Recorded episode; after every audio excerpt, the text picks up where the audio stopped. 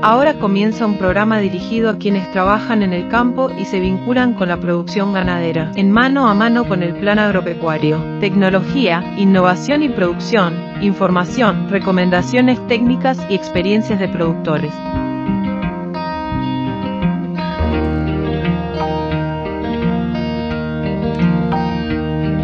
Cada vez que toco un poco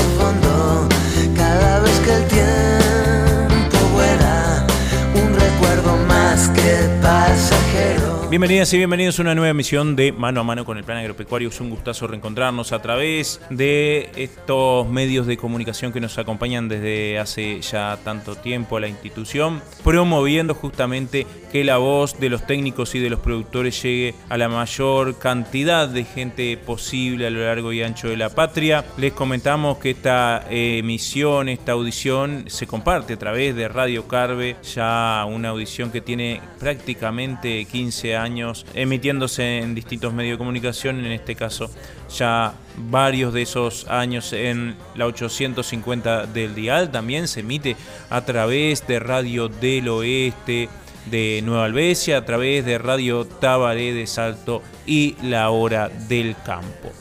Les comentamos que hoy vamos a tener un programa donde vamos a tener la palabra de una técnica del plan agropecuario, la doctora Betina Cópula, que se va a estar refiriendo a los aspectos sanitarios, teniendo en cuenta que estamos aproximándonos al invierno, prácticamente ahí, que tal vez el clima este, no estaría mostrando los indicios de esta época, de esta estación, ya que eh, la humedad y las temperaturas no serían las tradicionales para eh, este momento y bueno, hay, que, hay algunos elementos eh, sanitarios que se deberían tener en cuenta. También vamos a tener la palabra de José Pepe Dutra, ya que hace algunos días estuvimos en una jornada organizada por la Sociedad Uruguaya de Silvo Pastoreo en su establecimiento La Abuelita. Vamos a tener la palabra de este productor de Tacuarembó sobre el silvo pastoreo, sobre su silvo también, la Sociedad Uruguaya de Silvo Pastoreo y cómo viene implementando, cómo diseña y valida diferentes eh, diseños, sistemas de producción de árboles con ganado, de pasturas con eucaliptus, esta mixtura que a largo plazo seguramente le permitirá sacar muy buenos réditos. eh, teniendo dos rubros en un mismo lugar, lugar y potenciándolos. Así que sin más que agregar, vamos directamente a la palabra de la y el protagonista de hoy.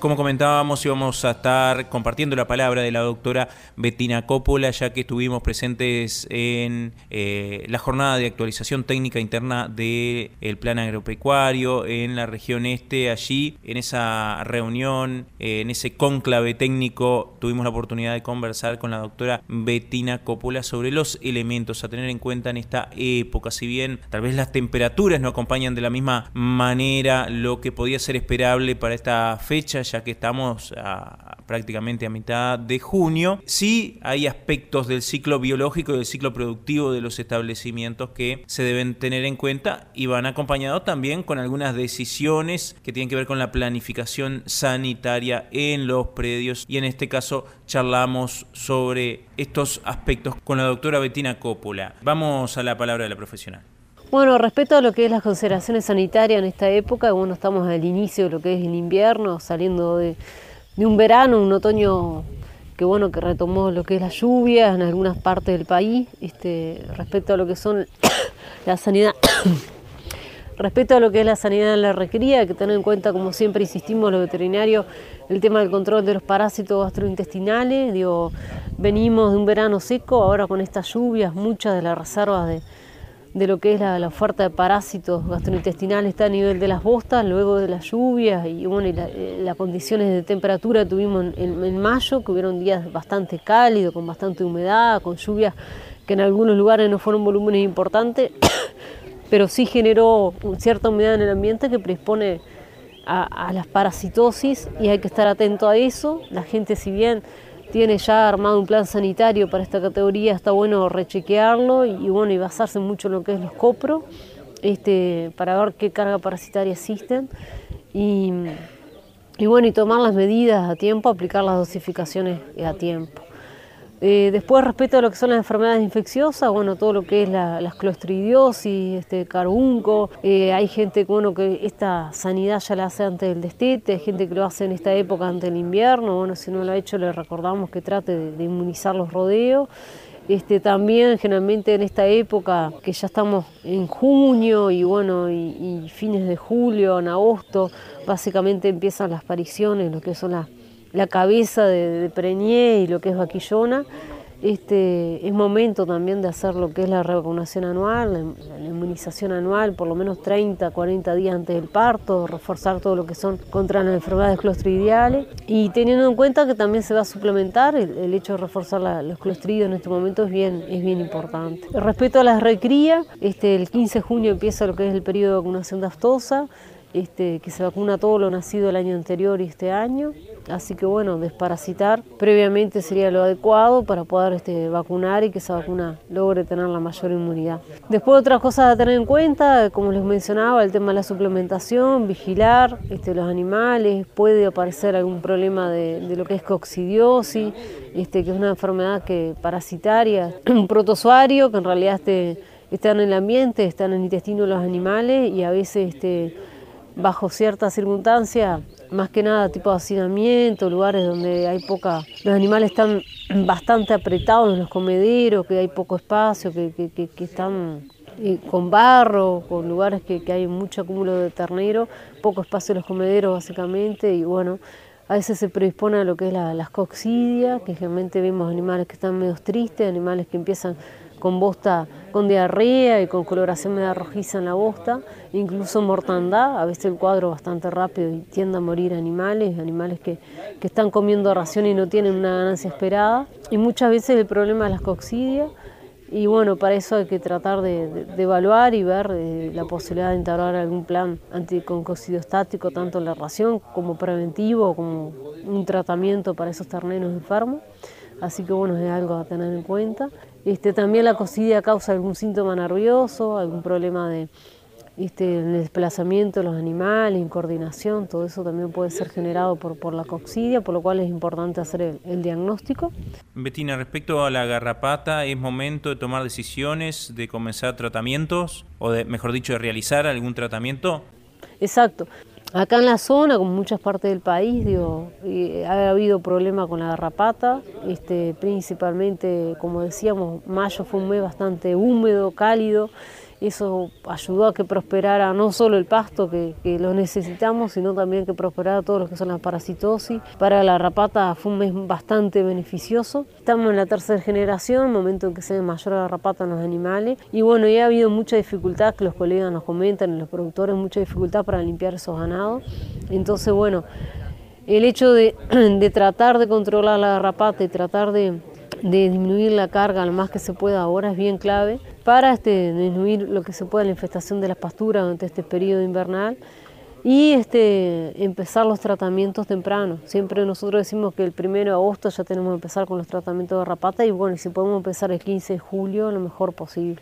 Este, para tratar de que la próxima generación de garrapatas tengamos la menor cantidad de, de garrapatas sobre los animales y de a poco, bueno, ir este, disminuyendo la infestación que, tenemos tanto en el campo como en las pasturas. Eh, respecto a lo que son las enfermedades reproductivas, estamos ya segundo tercio avanzado, este, en algunos casos capaz que en breve están por entrar al tercer tercio de gestación. Este, también en la recorrida de campo se puede llegar a ver algún aborto, siempre hacemos hincapié en que la gente que salga a recorrer el campo salga con guante este, tome ciertas precauciones a la hora de manipular una vaca que podía haber abortado, algún feto en una placenta. Si llegamos a encontrar el feto y la placenta, este, lo deseable sería acondicionarlo, ponerlo entre una bolsa, una conservadora, refrigerarlo y tratarlo de enviar al laboratorio. Si llegamos a identificar cuál fue la vaca que abortó, este, también muestrear esa vaca porque bueno, las causas de aborto pueden ser múltiples y muchas veces con el, el análisis, el envío al laboratorio, este, podemos tener una pata de qué es lo que está pasando y bueno y, tratar de, prevenir o, de, prevenir y más que nada descartar alguna zoonosis, que es lo que puede complicar a, la gente. este, la zoonosis, tanto brucelosis como la leptospira, que, que, bueno, que se transmite a las personas y, y causa este, problemas, eh, enfermedad en las personas, por lo cual siempre cuando vemos una vaca que abortó, que tiene un corrimiento, que anda con la placenta, acordarse de usar el guante, no tocar directamente los fluidos con la mano, cuando se hace una cesárea también, por, por el riesgo que existe. Este, y bueno, y como les decía, el tema del diagnóstico es clave y es algo que tratamos de promover en la medida que se pueda, no importa que sea una vaca, que sean dos, que sean quince, este, que, tratemos de, obviamente cuanto más vacas abortan, más inquietos tenemos que estar, pero este, si vemos alguna vaca que abortó y, y tenemos la chance, como decía, de enviar al laboratorio, este, tratar de enviar, tenemos laboratorios a lo largo y ancho del país, este, los, laboratorios del DIRAB, el Laboratorio Central Montevideo y también algunos particulares que hacen estos diagnósticos. Y bueno, las causas, como decía, pueden ser múltiples, pero a tener en cuenta este, y no y, y para esto, esta información que tengamos con de ese diagnóstico este, siempre va a ser útil para planificar el plan sanitario y prevenir el resto de rodeos. Betina, tú este, enumerabas un, un, una batería de enfermedades, incluso muchas de esas que este, pueden ser zoonóticas. Eh, en este caso lo importante es consultar ante la duda al, al técnico de cabecera, al técnico de confianza, al veterinario, ¿no? Exacto, consultar al veterinario para ver qué puede ser lo que está pasando. Este, este año, como le decía, viene cargado de parásitos, garrapata, problemas de intoxicaciones. Este, las causas de aborto pueden ser desde este, algún cuadro tóxico, alguna micotoxina, tenemos el problema de los nitratos, nitritos, tenemos el problema de la garrapata, tenemos el problema de la tristeza. Entonces, siempre el tema del diagnóstico y la consulta con el profesional veterinario es fundamental para tratar de ver cuál es la causa, porque a veces queda en el supuesto, no, habrá sido tal cosa, habrá sido tal otra. Y, bueno, y si no tratamos llevar un diagnóstico, este, a veces no agarramos algo a tiempo como para poderlo prevenir y al resto del rodillo y más que nada este, si es una zoonosis, este, prevenir esa enfermedad en las personas. Gracias Betina por participar en mano a mano con el plan agropecuario. Bueno, gracias este, Juan Mirán y a los órdenes. Nosotros continuamos con más mano a mano con el plan agropecuario. Vamos a las actividades de la institución para los próximos días. Cada vez que toco un poco fondo, Actividades del plan agropecuario. El próximo lunes 12 de junio a las 18.30 horas se va a estar realizando el encuentro virtual Aspectos a tener en cuenta sobre la intoxicación por nitritos y nitratos. Estará a cargo de la doctora Carmen García y Santos de la Facultad de Veterinaria y el doctor Germán Álvarez, la doctora Betina Coppola del plan agropecuario. Se transmitirá a través del canal de YouTube y de Facebook del Plan Agropecuario. El próximo martes 13 de junio se va a estar realizando la jornada Verdeos de Invierno, su uso en pastoreo y como alternativa para reserva en la planta de silos de la Sociedad de Fomento Rural de Cerro Largo. Estará comenzando a las 18 horas allí en la localidad de Melo se va a estar realizando el miércoles 14 de junio a las 13 horas la jornada del proyecto Gestión del Pasto, la adaptación como forma de seguir produciendo en tiempos complicados en el establecimiento laboratorio Las Flores de la familia Rubio. Se estará realizando el próximo jueves la jornada de implementación de alfalfa y sus cuidados en los primeros dos meses de vida a las 14 horas en Sauce, departamento de Canelones. Se encuentran abiertas las inscripciones para realizar el curso teórico práctico Nuevas herramientas para el alambrador rural en la Escuela Agraria La Concordia en el kilómetro 305 de la Ruta 21, departamento de Soriano. Actividades de extensión y capacitación, publicaciones y todas las novedades de la institución actualizadas, visite nuestra web en planagropecuario.org.uy.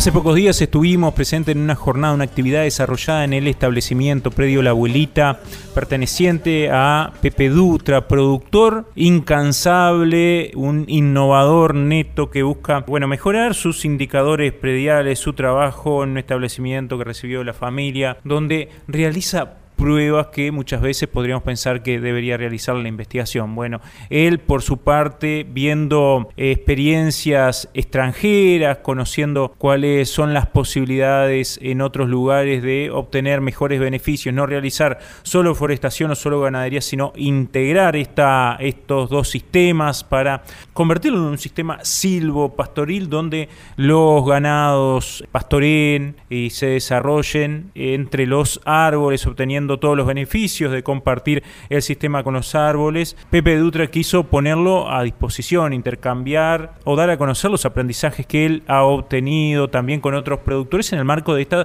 sociedad uruguaya de silvopastoreo que él preside, pero junto a otros productores que vienen trabajando en estas temáticas, comparten como una propuesta para promover sistemas que pueden ser útiles, que pueden ser realizables, que pueden ser exitosos para otros productores. Y bueno, esta mm, esta solidaridad de Pepe Dutra que comparte sus conocimientos, su experiencia con otros productores en el manejo y en la instalación de este tipo de sistemas. Vamos a la palabra del productor. Pepe, ¿en qué lugar estamos? ¿Qué se realiza en este establecimiento? ¿Y a qué se dedica esta sociedad uruguaya de silvopastoreo?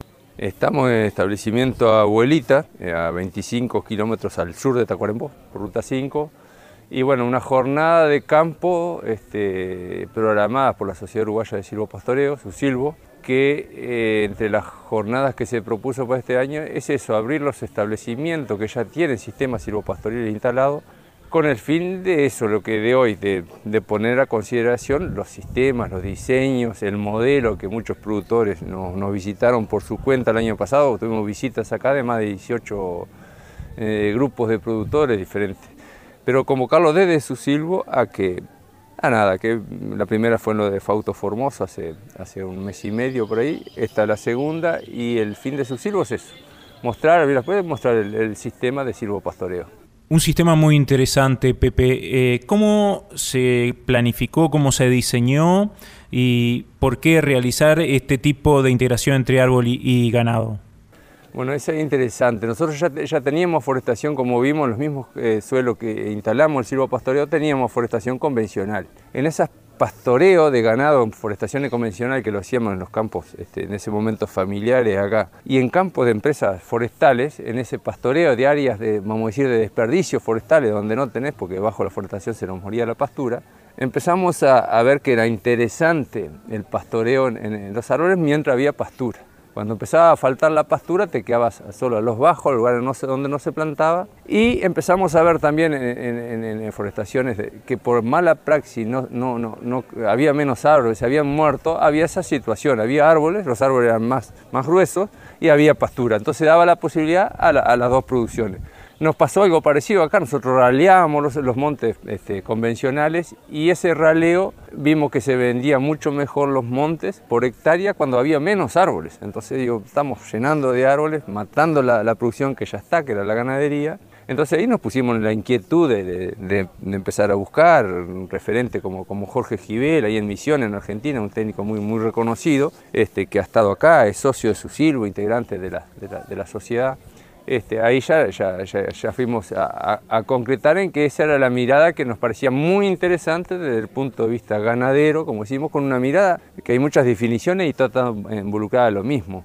Pero nosotros definimos en que en el mismo lugar que el árbol queremos, este, como en esta situación que estamos contigo acá, este, no queremos el árbol que cuando nos da sombra, pero estamos, nos vamos a sentar donde hay pasto, ¿no? o, un picnic, vamos a abrir un, mantel donde hay pasto, no pones un mantel donde hay tierra. Bueno, esa situación es el silvopastoreo. Tenemos que darle a la vaca esa situación. Sí sombra, sí abrigo, pero con pastura.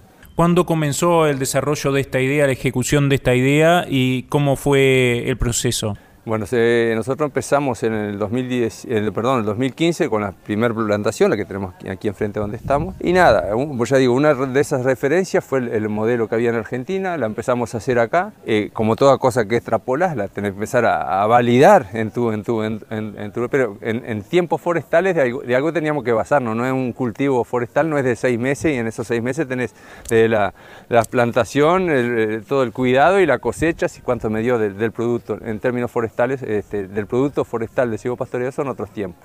Y eso fue lo que, lo que nos basamos nosotros y ahora lo que hacemos es, es buscar con distintos diseños que tenemos acá en Abuelitas, hay, hay, hay muchos diseños, ordenamientos diferentes, buscar siempre es eso, que la vaca esté muy bien y a partir de ahí sí queremos el mejor árbol, no tenemos, este, queremos el mejor árbol en el lugar y que sea productivo, no, no semántico, ese árbol solo es sombra y abrigo y queremos que sea productivo de la madera que sea, con la producción que sea, pero sí dañando ahora, vamos a ver después de mediodía algunas herramientas que estamos creando de laboreo algunas muy irrisorias, siempre, el, fin es ese, cómo laboreamos lo menos posible el suelo y solo en el lugar que va el árbol para que tengamos el mejor árbol ahí, pero no, no, dañamos los laterales, lateral, lo que hay en el costado, como decimos nosotros en el Cibo Pastoreo no tenemos maleza, tenemos pastura.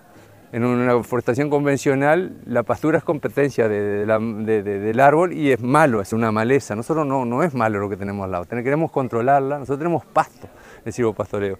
Ese pasto queremos controlarlo ahí donde va el árbol pero después lo queremos contra el árbol, no, no, no queremos que, bueno, e, esa es la búsqueda, que, es el objetivo, la búsqueda, el, fin del sistema silvopastoril. ¿Qué área tenés hoy eh, con este sistema de silvopastoreo? Y tú nos decías que estás validando, estás probando varios sistemas. ¿Cuál es el que mejor te ha funcionado hasta el momento? Nosotros el, el área que hay ahora son unas 360 hectáreas de silvopastoril en, distintos años distintos este, diseños, pero la mayor este, diseño, distribución es dos líneas a 5 metros y, y, perdón, y 3 metros en la línea. Y callejones o faja empastada de 20 metros, que le llamamos 5 por 3, 20 más 20 el callejón. Y eso lo repetimos. Eso da 250 árboles por hectárea al momento de la plantación, después hay alguna pues alguna pérdida, estamos entre, entre los 220 árboles de plantación y después eh, algunos esa es la mirada. Después tenemos que hacer un manejo de ese árbol que, de poda, este, que es relevante para producir, ya que tenemos pocos árboles y ellos, van a crecer más por una, simple razón que tienen más espacio, fotosintetizan más. Entonces crecen más. Pero también queremos controlar esa, rama, una para producir madera de calidad, pero desde el punto de vista ganadero que esa sombra sea controlada, no queremos que no, nos compita con la entrada del sol a esas pasturas. Entonces, esa te diría que, que es el modelo, la distancia que se han plantado sería el alto porcentaje de los destinos de, de, sistemas silvopastoriles destinados a madera de, de, producción clear, o sea, de madera de calidad podada. Esas son la mayoría. Es muy importante hablar del silvopastoreo cuando hablamos es del manejo ganadero, ¿no? porque ahí no empezamos a volver un poco forestales cuando le damos mucha importancia al árbol y nos olvidamos. Es relevante. Eh, o sea, eh, yo puedo ser un mal ganadero e instalo un sistema del silvopastoreo, como decía, voy a ser un mal ganadero con silvopastoreo, no, no me va a ser buen ganadero ser silvopastoreo. Entonces es muy importante que, que, manejo, que eh, en el momento que entora, aparte del sistema, acá hacemos pastoreo racional hacen, pero independiente de eso, el otro, el pastoreo continuo, hay excelentes manejos, o sea, es importante que potenciemos ese manejo ganadero con sombra, con abrigo, pero eh, eh, es muy importante qué, manejo esa pastura le damos y cómo la comemos, todo lo que sabemos de la parte de... Como ganadero sabemos, eso es muy importante porque eso tiene que seguir en el silvopastoreo. Si nos empezamos a olvidar de eso y eh, este, nos, destinamos al árbol, ahí empezamos a, ver, a, hacer un poquito menos silvopastoreo y nos vamos volcando a más forestal. ¿Cómo se integra la ganadería en este sistema forestal? Digo, ¿se le da, eh, ¿a qué se le da prioridad? No, por eso eh, nosotros en el 80% de los silvopastoriles los manejamos como pastoreo racional, pastoreo hacer Cambios diarios, hay 280 eh, parcelas, de las cuales 280 son, hay, hay, un 45% están con silvopastoreo, las otras son a sol pleno. Hay módulos de entre 55 y 60 parcelas, este, de promedio 2 hectáreas, con silvopastoreo, con, con, con agua este, presurizada por, por bebedero, agua que va de, la misma que sale del establecimiento acá. Este, ese es el manejo ganadero y, ya digo, esa densidad de árbol que nosotros estamos manejando no, no, no, no, hasta ahora no nos afecta la pastura. Tenemos eso están instalados estos silvopastoreos sobre la historia forestal que nosotros mismos la, hicimos ahí y eso te diría que tiene que, tenemos, vamos a decir, esa, historia nos sigue, esa, esa memoria que tenemos alguna algunos campos como fue aquella situación de, un macizo forestal que matamos todo el tapiz eh, de pasturas y esa recomposición de la vida ha, demorado y quedan unas secuelas que no tenemos, pero no por el manejo nada, sino por la historia que teníamos de La verdad que la, ganadería, además, es muy fácil de manejar, porque no es una situación de macizo que como vimos, árboles manejados, ¿eh? los, ganados los ves este, fácilmente de muy lejos, los manejas muy, muy fácilmente, los manejan.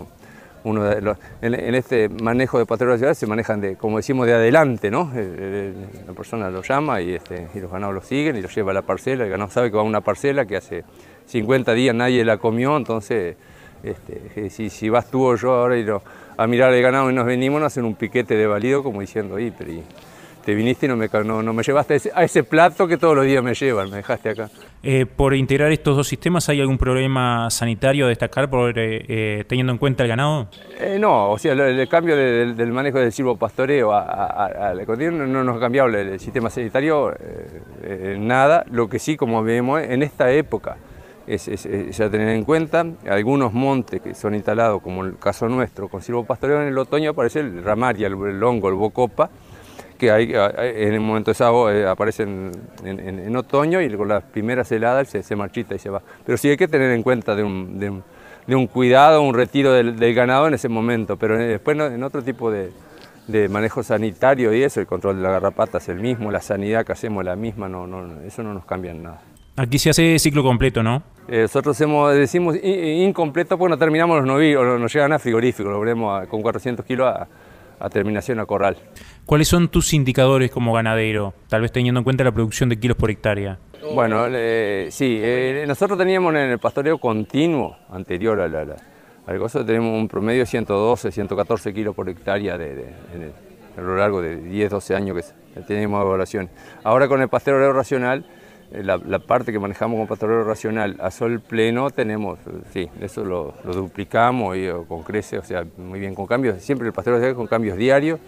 Y en el silvo pastoreo tenemos un 20% menos de producción que a sol pleno de carne. Ahí tenemos la coyuntura que estamos por suelo que tiene la historia forestal, ¿no? que tenemos esa que no sé, no, no, recién el año, el año pasado empezamos a hacer el silvo pastoreo sobre suelo sin historia forestal, sin, sin los tocones, sin el rastrojo, sin el, ese deterioro que tuvo con, con, haber matado el tapiz, 100%, eso fue lo que, que, nos pasó a nosotros, como la mayoría de, de las forestales, pero la producción por hectárea es, muy alentadora, ganadera y, aparent, y la, producción en, madera viene muy bien, hacemos mediciones, pero no tenemos toda la película porque nos llegamos con los árboles a, a industrializar, pero es interesante, sí.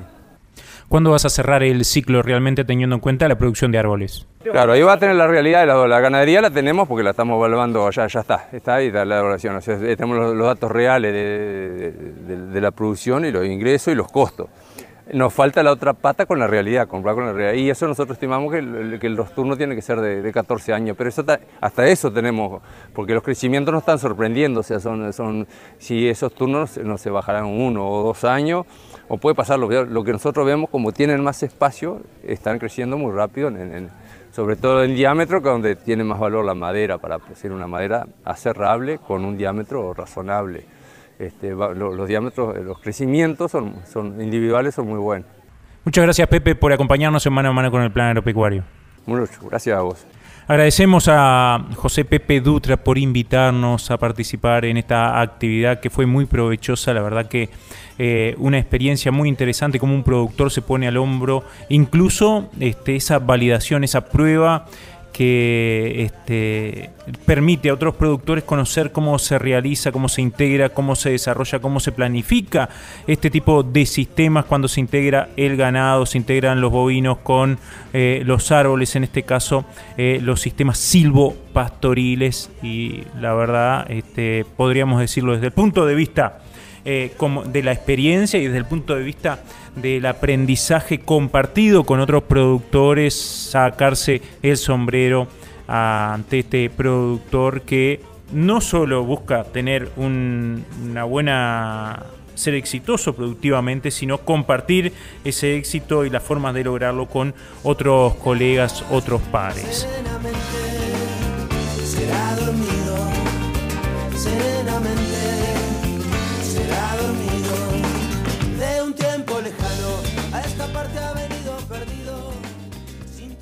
Amigas y amigos, ha sido un gustazo habernos reencontrado nuevamente en este programa semanal que busca acompañar a las y los productores ganaderos de nuestro país, brindar información, recomendaciones técnicas, mostrar experiencias de productores como ocurrió hoy con la palabra de Pepe Dutra. Nosotros nos reencontramos la próxima semana para compartir nuevamente esta media hora de información en mano a mano con el plan agropecuario. Nos encontramos la próxima semana para continuar compartiendo información y poniendo a disposición herramientas para mejorar la producción ganadera de nuestro país y de quienes producen. Plan agropecuario, en el campo y con nuestra gente.